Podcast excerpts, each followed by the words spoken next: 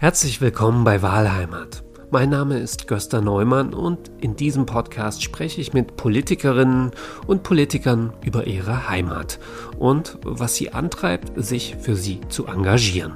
Heute sind wir in Sachsen und Sachsen hat einen schlechten Ruf.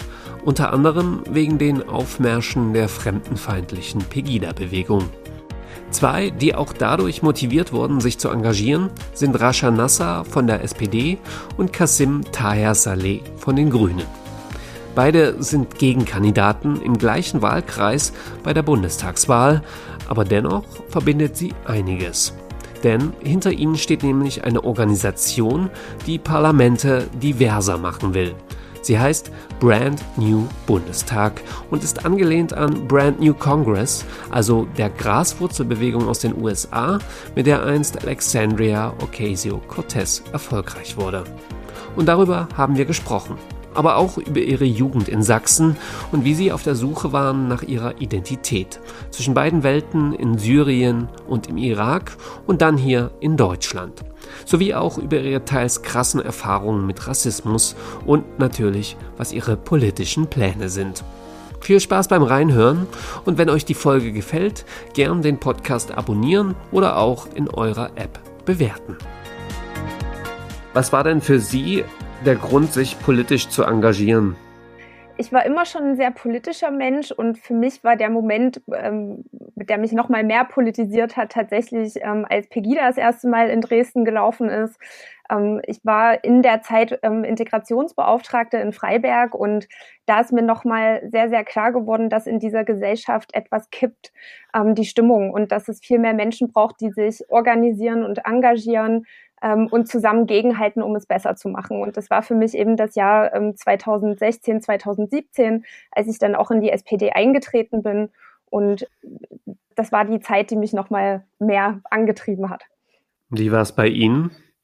Ich war schon, schon immer politisch interessiert und mir, mir war es eben wichtig, dass das nicht über über mich eben entschieden wird, sondern ich wollte gerne Veränderungen auch parteilich bewirken. Ich komme aus der Zivilgesellschaft und ähm, war auch in, in, Plauen ehrenamtlich aktiv. Plauen war die Stadt, wo ich aufgewachsen bin und zur Schule gegangen bin.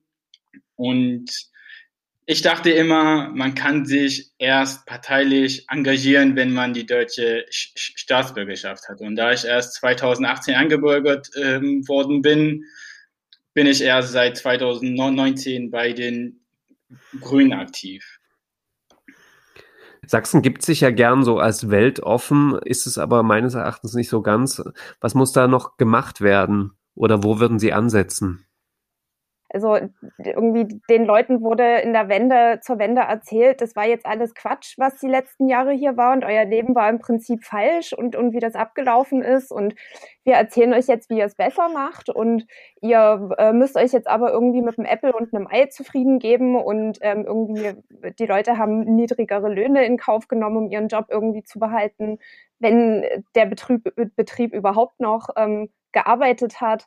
Und das hat natürlich zu zu vielen Verletzungen geführt, die, die sogenannten Nachwendeungerechtigkeiten. Aber das ist ja keine Rechtfertigung dafür, sich irgendwie hinzustellen, ähm, den rechten Arm zu heben und äh, menschenverachtende Parolen irgendwie von sich zu geben. Und ich glaube, dass, ähm, wenn wir jetzt nochmal Pegida als Beispiel nehmen wollen, ähm, gerade zu den Höchstzeiten, wo die Leute mitgelaufen sind, wo teilweise 30.000 Leute auf den Straßen waren, das waren nicht alles Leute, die überzeugt irgendwie recht sind oder, oder Nazis.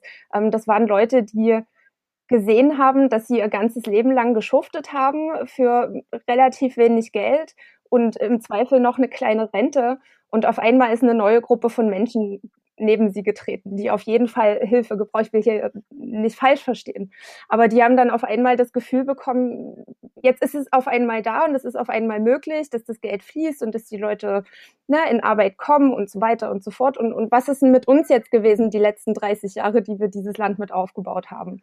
Und das hat, glaube ich, dazu geführt, dass solche Bewegungen ähm, auch mit dem Narrativ, ihr seid die Opfer und es geht euch allen so schlecht, ähm, sehr großen Erfolg hatte. Und ich glaube, dass wir realpolitisch da schon was tun können, nämlich dass wir endlich dafür kämpfen, dass die Löhne angeglichen werden und dass die Leute hier auch endlich von ihrem Gehalt leben können. Ähm, und andererseits ähm, wird es, glaube ich, aber noch ein ganzes Weichen dauern, bis dieses Gefühl des übergangen worden Seins ähm, irgendwie überwunden werden kann. Denken Sie, dass da als einzigste Lösung die Löhne reichen oder wo müsste man da quasi ansetzen? Also äh, die Frage ist an Sie beide gerichtet, damit quasi dieses Selbstbewusstsein, nenne ich es jetzt mal, wieder erhöht werden kann. Hm, ich denke, dass das nur ein Teil ist. Also das ist sicherlich eine Sache. Ich glaube, das hat auch, was am Ende auf meinem Gehaltszettel steht, zeigt mir auch ein bisschen, wie sehr ich geschätzt werde. Ähm, und das hat natürlich, glaube ich, auch so ein bisschen zu diesem Gefühl, Mensch zweiter Klasse irgendwie zu sein. Das hat damit zu tun. Es gibt hier nicht die große Wirtschaft, wie es sie in den westdeutschen Bundesländern gibt. Und es gibt entsprechend auch nicht die hochbezahlten ähm, Jobs, die man woanders findet. Deswegen geht ja unsere Generation, äh, Kassim und meine, in unserem Alter gehen ganz, ganz viele eben weg aus, aus ähm, den östlichen Bundesländern, um eben besser zu verdienen oder mehr Gehalt zu bekommen, um davon besser zu leben. Und das ist natürlich schon ein Punkt. Ähm, aber es gibt ganz viele strukturelle Sachen. Wir haben jetzt die Dörfer und die Städte irgendwie aufgebaut, aber trotzdem fährt nur einmal am Tag ein Bus und irgendwie wir sind ab 18 Uhr irgendwie von der Öffentlichkeit abgeschnitten, wenn wir kein eigenes Auto haben, so ungefähr. Ich komme aus einem kleinen Dorf, da war das in ungefähr so. Ähm, und, und ich glaube, das sind alles so kleine Bausteine, die so ja einfach ineinander greifen müssen, damit sich hier grundlegend irgendwann mal was ändert, was das angeht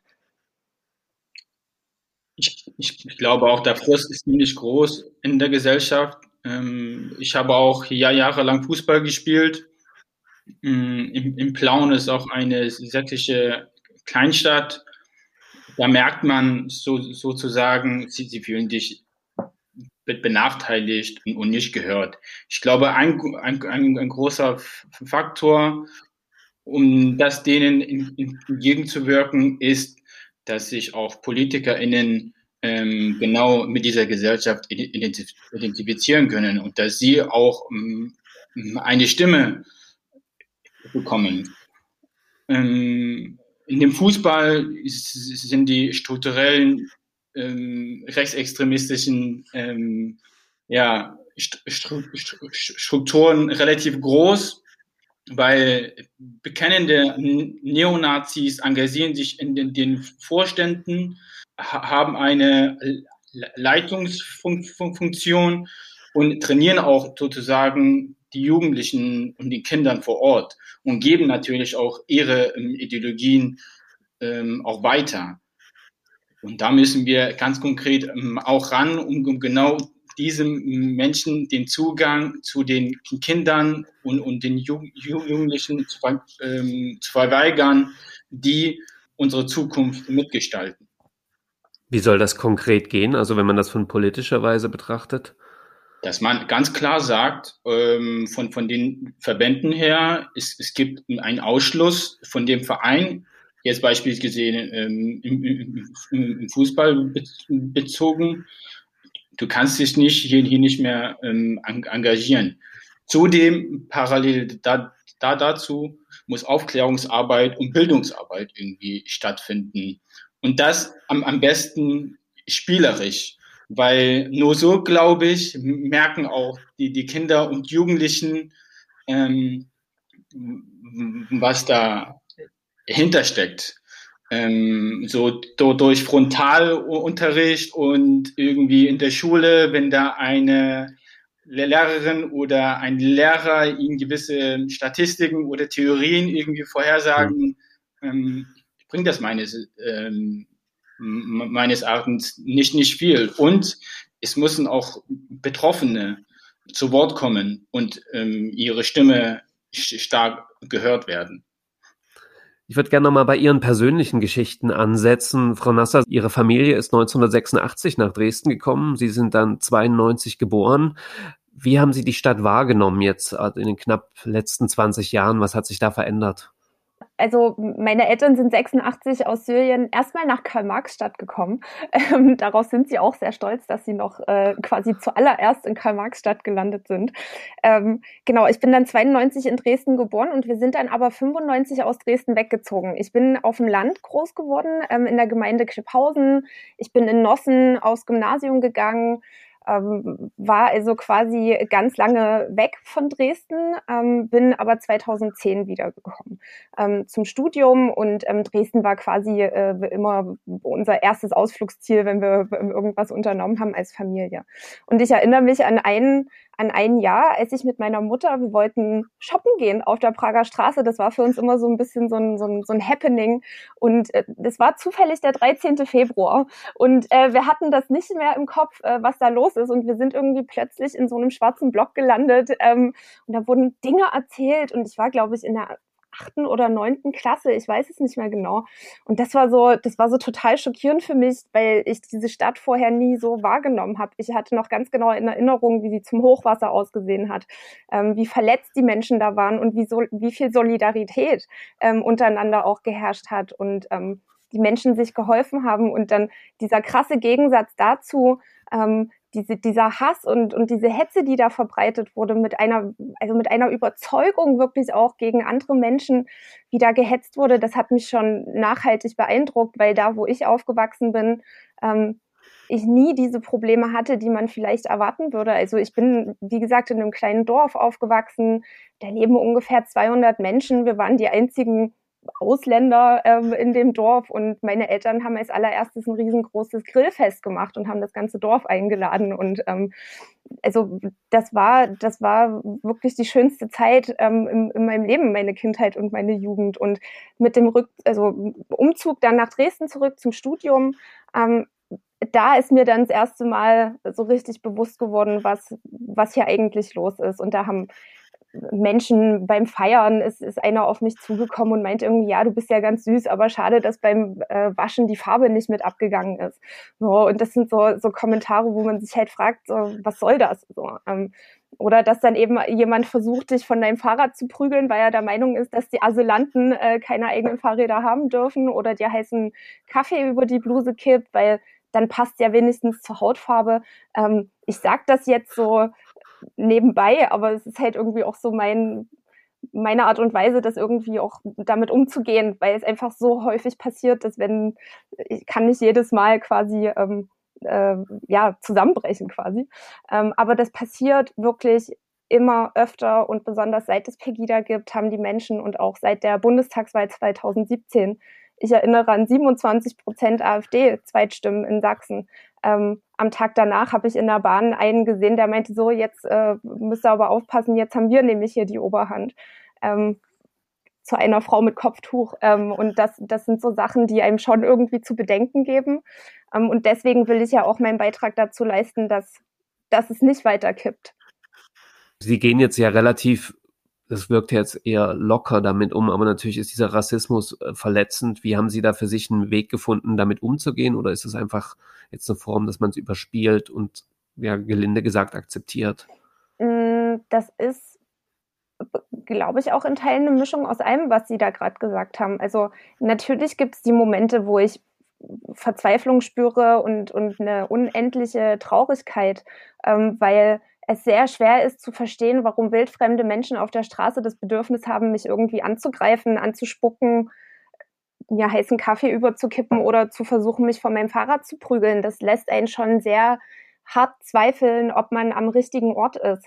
Ähm, und es ist auch schwer, irgendwie damit klarzukommen, wenn Leute einem immer wieder klar machen wollen, dass man irgendwie kein Teil dieser Gesellschaft ist, obwohl man hier geboren ist, den Akzent spricht ähm, und irgendwie, keine Ahnung, ähm, ja, einfach sächsisch aufgewachsen ist an der Stelle. Und das, das ist einfach schwer, gerade wenn dann noch dazu kommt, diese, diese strukturellen Probleme, dass man, ich wohne unweit des, des Dresdner Hauptbahnhofs, ähm, immer wieder in, in diese sogenannten verdachtsunabhängigen Kontrollen gerät, äh, wo man eben die einzige nicht weiße Person in der Gruppe ist und alleine schon deshalb kontrolliert wird. Das trägt jetzt nicht dazu bei, dass man sich irgendwie sicher oder als Teil der Gesellschaft fühlt. Und ich könnte jetzt jedes Mal zusammenbrechen, ich muss aber auch irgendwo einfach, weil das mein, mein Wesen ist, weitermachen. Und ähm, das sind nicht die Leute, die die Mehrheit sind. Die Mehrheit sind die Leute, die sowas unanständig finden, die solidarisch miteinander umgehen, die Zivilcourage zeigen. Und man muss vielleicht mal ein bisschen genauer hinschauen an manchen Tagen. Aber ich bin trotzdem am Ende des Tages der festen Überzeugung, dass wir mehr sind. Und ähm, das gibt mir die Kraft. Und ich habe auch ein Netzwerk oder viele Menschen und ein soziales Netz, was mich auffängt und, und mich immer weitermachen lässt und mich jetzt auch unterstützt auf dem Weg zur Kandidatur und darüber hinaus auch. Ich kandidiere ja für den Deutschen Bundestag für die SPD und es hat mich auch einiges an Mut gekostet, aber ich glaube, wenn man die richtigen Leute hinter sich hat und die richtige Überzeugung, dann kommt man irgendwann damit klar und will es auch bekämpfen. Wie ist das bei Ihnen, Herr Tahir Saleh? Ihre Familie kam aus dem Irak mit Ihnen. Äh, Sie sind dann ins Vogtland gezogen, nach Plauen. Wie haben Sie dort Rassismus wahrgenommen?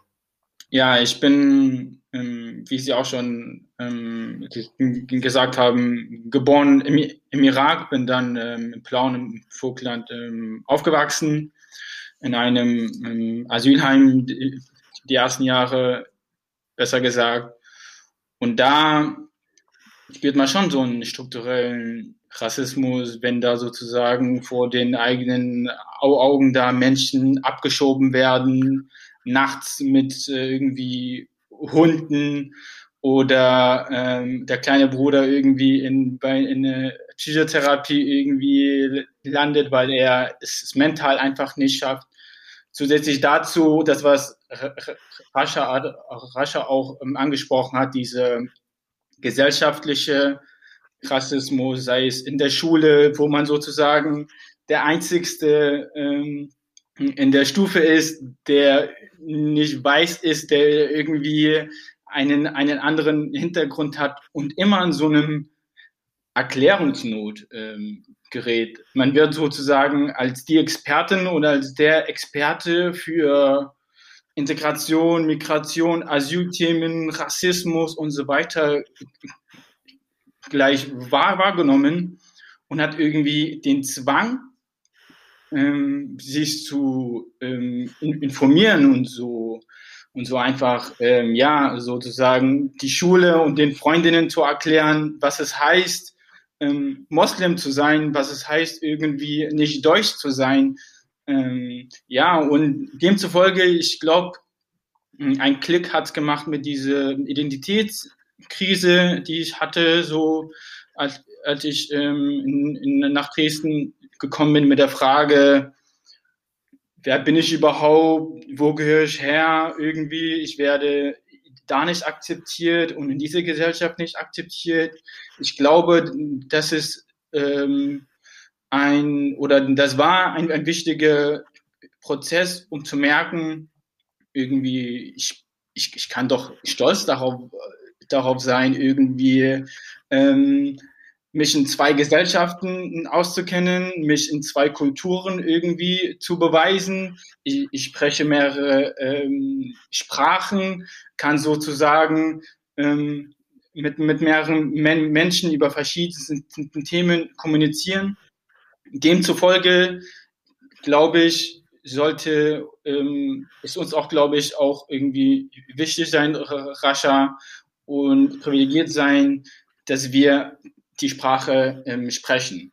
Also wir sprechen so, sozusagen Deutsch und können es auch, wenn es um Streitigkeiten geht, sei es auf der Straße oder in den Clubs, wie du es gesagt hast, oder auch auf dem Fußballplatz, dass wir uns artikulieren ähm, können. Und das können ganz viele nicht, denn Sprache ähm, ist Macht und schafft einfach Zugang zu Bildung, zu Kultur, zu Sport, zu, ähm, zu allen ähm, gesellschaftlichen Teilhabe. Ich würde gerne ein bisschen das Thema wechseln oder ein bisschen in die andere Richtung mit Ihnen gehen. Und zwar, wir haben jetzt über viele negative Sachen und die großen Herausforderungen gesprochen. Ich würde gern Sie fragen, was finden Sie schön an Sachsen oder was mögen Sie besonders in Ihrer Region?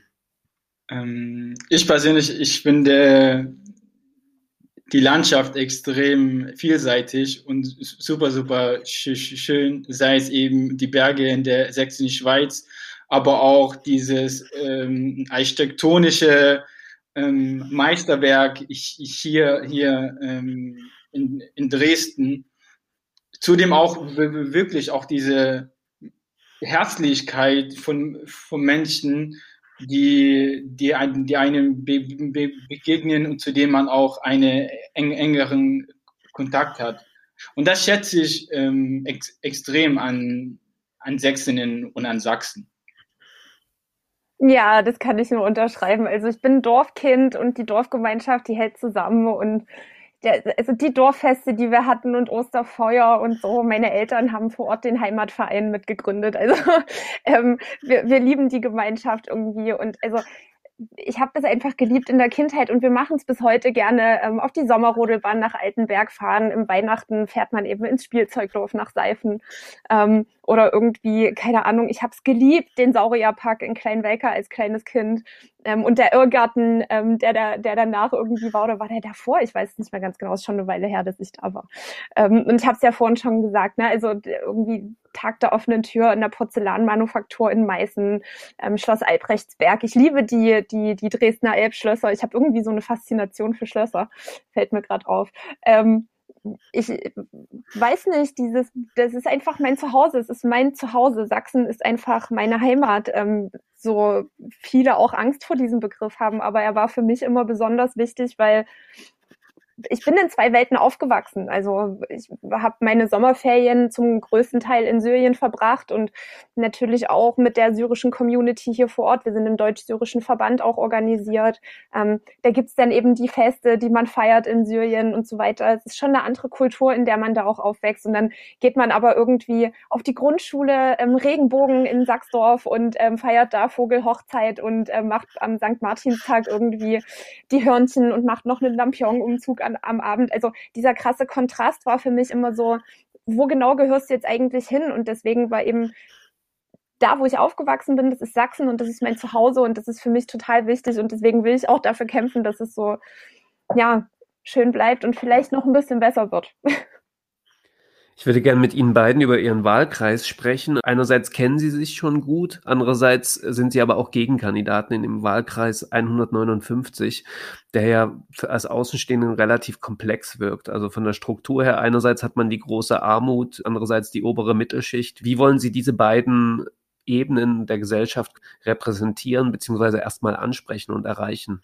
Mm, gute Frage. Also ich glaube, ähm, Herr Neumann, wenn Sie da die perfekte Antwort haben, dann teilen Sie bitte sie, sie mir mit. Das ist nämlich genau die Herausforderung, um, um eben diese vielen Menschen zu ähm, erreichen. Ich glaube aber, mm, dass ich sozusagen mit meinen Themen, Themen auch die persönliche Bindung habe ich, ich kämpfe nämlich für eine nachhaltige und ökologische, Baupolitik. Ich glaube, es ist, es ist wichtig, dass wir hier in der Stadt, aber auch in Sachsen, dass das Thema Mieten ähm, angehen sollen, das Thema soziale Wohnungen, auch in Dresden merken, wir, wie stark sich die Mieten ähm, erhöhen. Zudem natürlich auch die, die, die Frage der Fassadenbegrünungen, die, die Frage der Symbiose zwischen der Natur und dem Menschen. Zusätzlich dazu ähm, setze ich mich für eine faire und gerechtere ähm, Asylpolitik ein. Ich glaube, es ist wichtig, dass diese ähm, Abschiebungen, die, die auch in Sachsen und, unter einem CDU-Innenminister stattfinden, endlich beseitigen ähm, müssen. Nämlich Abschiebungen sind immer aus Zwang und nie freiwillig und sich zerstören le le Leben, nicht nur körperlich, sondern vor allem psychisch und, und, und mental. Und wir müssen einfach ähm, erreichen, dass wir, wir, wir eigentlich diese bunte und, und, und diverse Gesellschaft, die sich auch in, in unserem Wahlkreis widerspiegelt, ähm, erreichen und das sozusagen auch implizieren in, in unsere parteiliche und politische ähm, Arbeit. Ich sag immer, ich will gerne, dass das Kind des Lageristen in Prolis die gleichen Chancen hat wie das Kind der Professorin in Striesen. Ähm, und ich glaube, damit ist auch so der Querschnitt vom Wahlkreis ganz gut irgendwie dargestellt. Also du hast eben auf der einen Seite diese hart arbeitenden Menschen, die vielleicht im Zweifel noch zwei Jobs brauchen, um am Ende des Tages irgendwie noch um die Runden zu kommen. Und dann hast du eben die Leute, die sich eine Fünf-Raum-Altbauwohnung in einer Striesener Villa irgendwie ähm, leisten können. Und ich glaube, dass ähm, viel zu oft noch darüber nachgedacht wird, ob ähm, ob man sich Kinder leisten kann. Und, und das sollte irgend, das sollte nicht sein. Und äh, deswegen will ich mich dafür einsetzen, dass Kinder, ähm, Grund, dass Kinderrechte ins Grundgesetz kommen und wir eine Kindergrundsicherung bekommen, die eben Strukturen schafft, die ähm, es, es erstmal egal machen, wie viel Geld die, die eigenen Eltern mitbringen, sondern man eben teilhaben kann an sozialen ähm, ähm, Geschichten, dass man teilhaben kann, wenn es um, beim Ferienlager irgendwie, wenn es darum geht, ähm, dass man mit Bus und Bahn ähm, ähm, kostenfrei fahren kann. Das sind alles so kleine Sachen, die besonders Kinder aus sozial schwächeren Familien davon abhält, irgendwie ähm, wirklich ein gleichberechtigter Teil ihrer ihrer Community zu sein an der Stelle. Ähm, ich habe es vorhin schon angesprochen, ähm, dass mir der, das Thema Arbeit ähm, wirklich sehr, sehr am Herzen liegt. Es sind über 60.000 Dresdnerinnen und Dresdner, die nur Mindestlohn erhalten. Wir müssen dringend an, die, an den Mindestlohn ran. Ähm, der hat sein Ziel nicht erreicht oder erfüllt und der ist eben nicht armutssicher, ähm, gerade gerade im Alter dann. Ich habe angesprochen, ähm, dass Menschen im Osten Deutschlands irgendwie für die gleiche Arbeit 700 Euro weniger erhalten und zwei Wochen länger dafür arbeiten müssen. Also das sind alles so Ungerechtigkeiten, die ich gerne angehen will. Ähm, und ich glaube, dass das auch die Themen sind, die die meisten Menschen im Wahlkreis auch wirklich beschäftigen, ähm, weil das sowohl für die Menschen ähm, wichtig ist, die arbeiten, die Kinder haben, die vielleicht ihr Kind alleine durchbringen müssen, die irgendwann mal planen, Kinder zu haben und hier einen Job finden wollen, der gut bezahlt ist. Ähm, also äh, das, das ist mir total wichtig und wir brauchen ein klares Umdenken, ähm, wenn wir eben ja mit rechten Gedankengut und rechter Hetze zu tun haben. Und dafür werde ich mich auch stark einsetzen. Und ich glaube, dass es im Wahlkreis auch viele Menschen gibt, ähm, gerade im Umfeld der Uni. Wir haben die Universitäten bei uns im Wahlkreis, ähm, wo es viele Menschen gibt, die, die sich genau eben solche Politikerinnen und Politiker mit Haltung wünschen, ähm, die als Vorbild vorangehen und eben auch zeigen, dass es anders geht und dass man es nicht genauso machen muss, wie wir es die letzten 20 Jahre schon gemacht haben. Ich glaube, das sagen wir in diesem Land auch viel zu häufig. Das haben wir immer schon so gemacht. Ähm, das ist Quatsch. Wir müssen an den Punkt kommen, wo wir eben das wo wir eine Ermöglichungshaltung irgendwie bieten. Ich glaube, es wird immer zu häufig gesagt, nee, das geht aus den und den und den Gründen nicht. Lieber wäre mir, wir würden uns zusammensetzen und überlegen, hey, wie können wir es denn versuchen, dass es funktioniert mit den uns zur Verfügung stehenden Mitteln. Und wenn es nicht klappt, dann müssen wir vielleicht mal über die Mittel nachdenken. In diesem Jahr ist ja Wahlkampf sicherlich schwieriger als in vielen Jahren zuvor. Also mit öffentlichen Terminen gibt es weniger bis gar nicht oder nur mit großen Abständen, kleinere Gruppen. Wie wollen Sie sich da beide noch bekannter machen? Wir werden ja beide unterstützt vom Brand New Bundestag, ähm, der überparteilichen Initiative, die sich eben auf die Fahnen geschrieben hat, da auch überparteiliche Banden zu bilden. Und deswegen ähm, vertritt Kassim für die Grünen und ich heute für die SPD eben die, die, die Position. Und ich glaube, dass das alleine schon sehr viel Aufmerksamkeit mit sich bringt. Und es ist auch nicht der erste ähm, Pressetermin an der Stelle, den wir durch Brand New Bundestag bekommen haben und dadurch auch Aufmerksamkeit. Das ist mir zumindest aufgefallen, ähm, dass die Öffentlichkeit, die mir Brand New Bundestag bisher verschaffen konnte, ähm, meine Bekanntheit auch etwas gesteigert hat. Ähm, ob das im Wahlkreis schon die Effekte gebracht hat, kann ich tatsächlich noch nicht sagen. Wäre natürlich schön. Zumindest habe ich jetzt seit der, der, der Aufstellung zur Bundestagswahl ähm, am 20. März ähm, im Nachgang daran äh, durch die Presse ein paar Rückmeldungen bekommen. Aber ja, ich glaube, dass wir, ich glaube, dass klassische Pressearbeit einfach ganz, ganz wichtig ist, um eben auch die Menschen zu erreichen, die keine Digital Natives sind und eben nicht in den Social Media Kanälen dieser Welt ähm, sich zu Hause fühlen. Ja, neben den kla klassischen Printmedien wie die Zeitungen wird es, glaube ich, auch vorankommen, vor allem darauf an ankommen, wie man in den so so sozialen Netzwerken sich zeigt. Mein Ziel ist, ist es eben, eben auch, die ähm, ErstwählerInnen anzusprechen, Zudem natürlich auch, auch, auch, auch die WählerInnen aus, aus dem migrantischen Community. Ich glaube, die erreicht man auch vorrangig über die so, sozialen Netzwerke. Zusätzlich dazu versuchen wir irgendwie, wenn, wenn, es, wenn es natürlich möglich ist, ähm, Haustierwahlkampf zu, zu, zu machen. Ähm, aktuell ist es ist leider eher eine ähm, Utopie, aber ähm, ich bin da eher op op optimistisch und hoffe einfach, dass wir bis ähm, Juli, August ähm, die Herdenimmunität ähm, erreicht haben und dass wir eben auch wirklich von Tür zu Tür gehen, gehen können und mit Menschen auch persönlich ähm, sprechen können. Sie haben es beide jetzt schon angesprochen. Brand New Bundestag, das ist eine überparteiliche Initiative, die insgesamt sechs Kandidatinnen und Kandidaten bei ihrer Bewerbung für das Bundestagsmandat unterstützen will. Da sind Sie zwei, auch noch ähm, vier andere. Warum sind Sie Teil des Ganzen? Warum ist Ihnen das wichtig? Ich sehe da einen gewissen Konflikt ja auch, weil Sie ja auch einer Partei verpflichtet sind. Das zeigt, glaube ich, ähm, auch, und das ist mir ähm, auch wichtig, dass wir in der, in der Politik auch nur über ähm, Koalitionen und eben über mehr Mehrheiten Sachen, Sachen eben ähm, für, für, verändern können. Wenn wir da, glaube ich, einfach nur in unsere eigene parteiliche Welt wären, dann würden wir nicht die Veränderungen hervorheben, die wir tatsächlich vorheben ähm, wollen. Ich meine, wir stehen bei beide für das Gleiche, nur in den, in den Details haben, haben, wir da unterschiedliche Meinungen, was, was ja auch völlig ähm, okay ist. Aber Bündnisse über Parteigrenzen hin, hinweg sind mir zumindest sehr wichtig. Ähm, bei mir war der Weg zu Brand New Bundestag tatsächlich auch über eine Freundin ähm, aus Berlin, die meinte, hier, schon gehört? Kennst du Brand New Bundestag über parteiliche Initiative und so? Ich könnte dir da mal, schau dir die mal an, ich könnte dir da mal einen vermitteln, mit dem du mal telefonieren kannst. Ähm, und dann habe ich mit Maximilian Öl telefoniert, ähm, der andere von den dreien, äh, die das gegründet haben zusammen. Und der hat mir das so ein bisschen erzählt. Ähm, das ist eben nach dem Vorbild von Brand New Congress, ähm, die unter anderem eben Alexandria Ocasio-Cortez ähm, erfolgreich unterstützt haben auf ihrem Weg, ähm, was mich schon ja doch beeindruckt hat, weil diese Frau auch eine politische Inspiration für mich ist und ich unumwunden zugebe, dass ich da Fan bin. Ähm, und ich fand es einfach cool, die Idee, das auch mal in Deutschland zu probieren.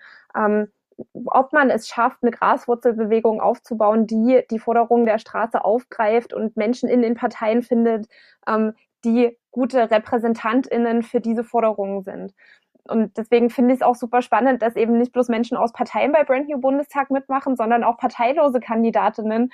Ähm, zum Beispiel Louis Roloff ähm, tritt im, im, Wahlkreis von ähm, Olaf Scholz und Annalena Baerbock an, parteilos. Super spannend ähm, und wird von Brand New Bundestag unterstützt auf ihrem Weg. Und ich bin sehr gespannt, was da noch ähm, auf uns zukommt aus diesem Wahlkreis. Und ich dachte am Anfang auch, ähm, ob das nicht vielleicht ein bisschen unfair ist, ähm, dass Kassem und ich im gleichen Wahlkreis antreten. So schade, jetzt treten endlich mal zwei von uns in Anführungsstrichen an und dann beide im gleichen Wahlkreis.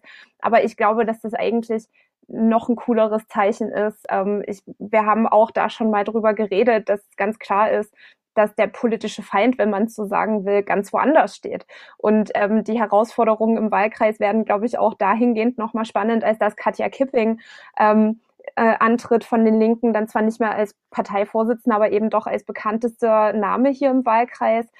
Der, der, der äh, Inhaber des Wahlkreises von der CDU tritt ja nicht nochmal an. Ähm, auch da tritt eine eher unbekannte Person an, meiner Meinung nach, zumindest hier in der Stadt. Und ich, ich glaube, das wird nochmal die spannendere Sache. Ich glaube nicht, dass Kassem und ich uns irgendwie sinnlos im Weg stehen werden, ähm, was das angeht, weil wir am Ende ja die gleichen Ziele oder das übergeordnete große Ziel verfolgen mit verschiedenen Nuancen natürlich, die unsere Parteiprogramme da mitbringen. Und mir ist es aber auch ganz wichtig, letzter Satz dazu, ähm, dass ich natürlich da auch sozialdemokratische Aspekte und, und ähm, ja, fokussiere an der Stelle, weil das mir natürlich wichtig ist. Aber das macht Brand New Bundestag auch ganz gut, weil da passen die Programme echt gut zusammen. Also da gibt's jetzt nicht so die großen Konflikte. Wie sieht diese Unterstützung konkret aus? Ist das eine finanzielle Unterstützung oder ist das eher eine ideelle? Bisher ist es eine rein ideelle Unterstützung, sei es von einem One-to-One-Mentoring oder auch von wöchentlichen Workshops zu den verschiedensten Themen. Ich finde aber auch der Punkt der emotionalen Unterstützung und Supportend irgendwie auch wichtig, weil man, man sich doch, zumindest war es bei mir so, innerparteilich sich, sich erstmal durchsetzen muss.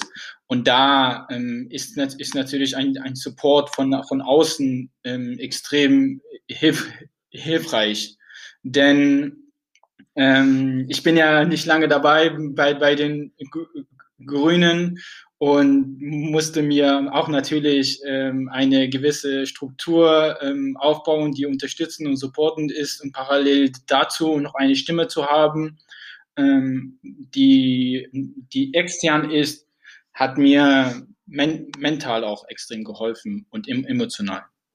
Das ist auf jeden Fall ein total spannender Punkt, weil die Kommunikation im Brand New Bundestag-Team eine ganz andere ist als in der Partei. Ähm, das ist total spannend. Also da, mm, ich will nicht sagen, dass die Menschen in der Partei nicht dafür brennen, aber ich glaube, dass man in so Parteistrukturen schnell in so einen in so eine Art Trott gerät. Ähm, ich sitze selbst im Vorstand der SPD Dresden. Ich bin Stadtbezirksbeirätin für die Dresdner Altstadt, also habe auch ein kommunalpolitisches Mandat und die Mühlen malen langsamer und das kann bisweilen anstrengend sein und man braucht einen langen Atem und das ist ähm, kein Sprint, es ist ein Marathon, wie man immer so schön sagt.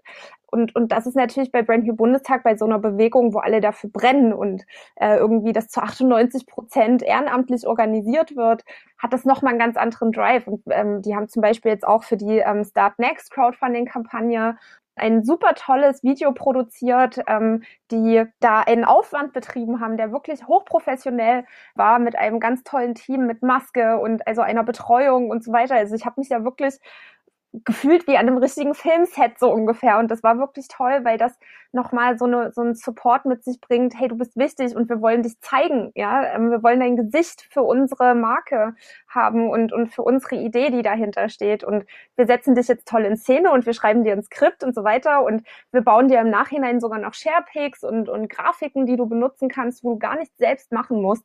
Ähm, das sind alles so Sachen, die echt ähm, schon so ein bisschen überwältigend sind für, ähm, eine Initiative, die leider gerade nicht zusammenkommen kann. Ich glaube, dass nochmal ein ganz anderes ähm, Gefühl da wäre, wenn wir uns wenigstens auch mal persönlich sehen könnten. Ich habe ähm, einen kleinen Bruchteil der Menschen erst einmal leider sehen können, weil Corona uns das ja alles gerade irgendwie vermiest. Aber das ist schon wirklich, ist schon irre. Die Atmosphäre ist wirklich toll.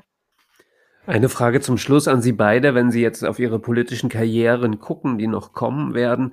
Was würden Sie gerne ja, vom Ende her gedacht für sich erreicht haben, für sich persönlich, aber auch vielleicht für Ihre Stadt oder für Sachsen oder für die Politik in Deutschland allgemein?